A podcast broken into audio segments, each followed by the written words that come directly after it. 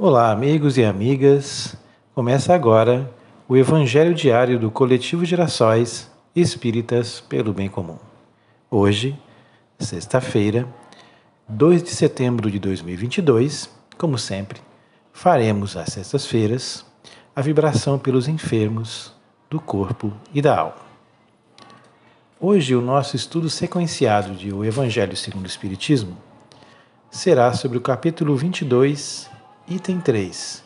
Não separeis o que Deus uniu. Indissolubilidade no casamento. Dando continuidade ao que foi iniciado já esta semana, fazendo a leitura dos itens 1 e 2.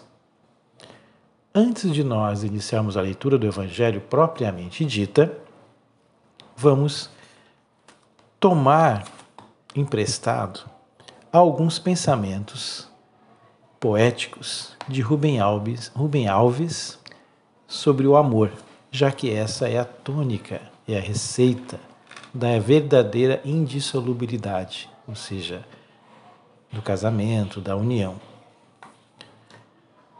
Primeiro vamos pensar assim, diria Rubem Alves. Amar é ter um pássaro pousado no dedo. Quem tem um pássaro pousado no dedo sabe que a qualquer momento ele pode voar. Todo jardim começa com uma história de amor. Antes que qualquer árvore seja plantada ou um lago construído, é preciso que eles tenham nascido dentro da alma. Que coisa linda!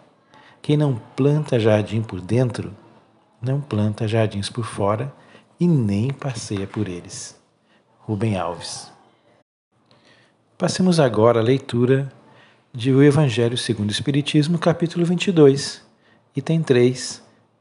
Não separei o que Deus juntou, a indissolubilidade no casamento.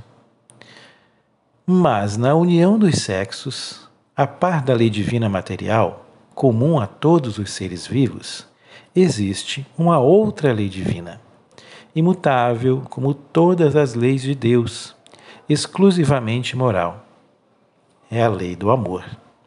Deus quis que da alma, a fim de que a afeição mútua, desculpe, Deus quis que os seres se unissem, não só pelos laços da carne, mas também pelos da alma,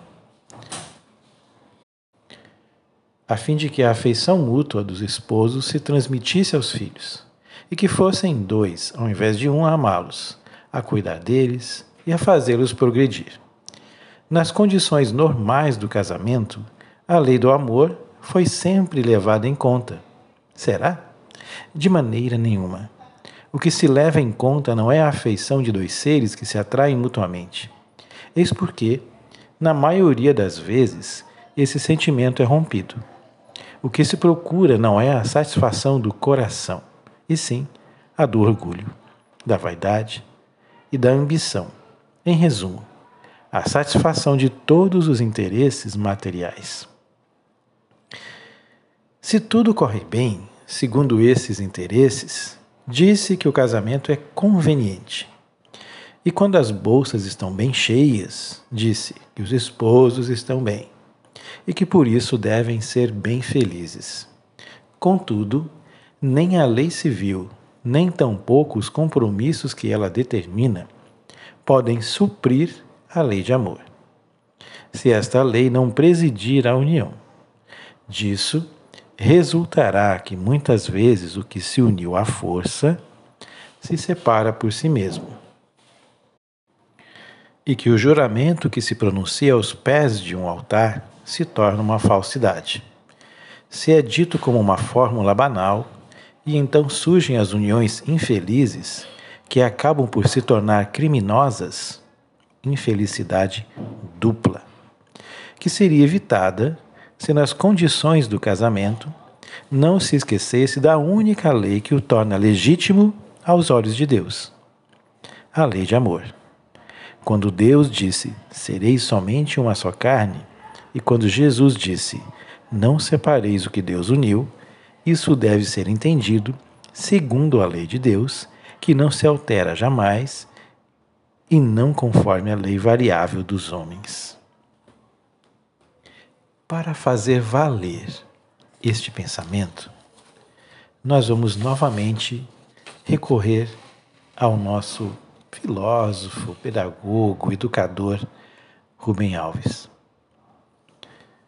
Para finalizar esse evangelho de hoje, peguemos um pensamento de Rubem Alves quando ele fala: o que as pessoas mais desejam é alguém que as escute de maneira calma e tranquila, em silêncio, sem dar conselhos, sem que digam: se eu fosse você. A gente ama não é a pessoa que fala bonito, é a pessoa que escuta bonito. A fala só é bonita quando ela nasce de uma longa e silenciosa escuta. É na escuta que o amor começa. E é na não escuta que ele termina. Não aprendi isso nos livros.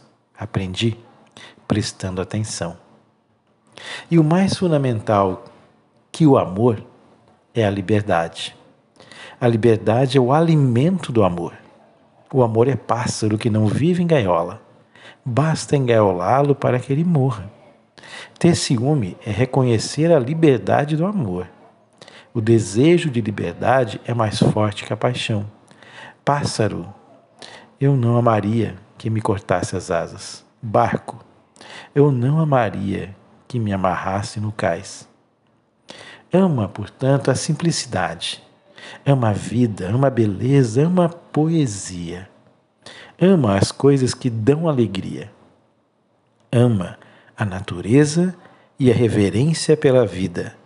Ama os mistérios. Ama a Deus. Rubem Alves, no site netobarbosacomunidades.net. Agora encerramos com um abraço amigo carinhoso a cada um de vocês que ouve nesse momento o Evangelho do Coletivo Girassóis Espíritas pelo Bem Comum. Que a esperança renasça em cada coração. Pense, analise com muita consciência e deposite a sua decisão mais correta no momento em que o país precisa. Então, o meu muito obrigado por essa noite siga com Deus em seu coração e a alma repleta de amor. Que assim seja, Senhor. Que Deus todo abençoe a todos, a cada recanto, em cada momento. Termina agora o Evangelho do Coletivo Girassóis Espíritas pelo Bem Comum.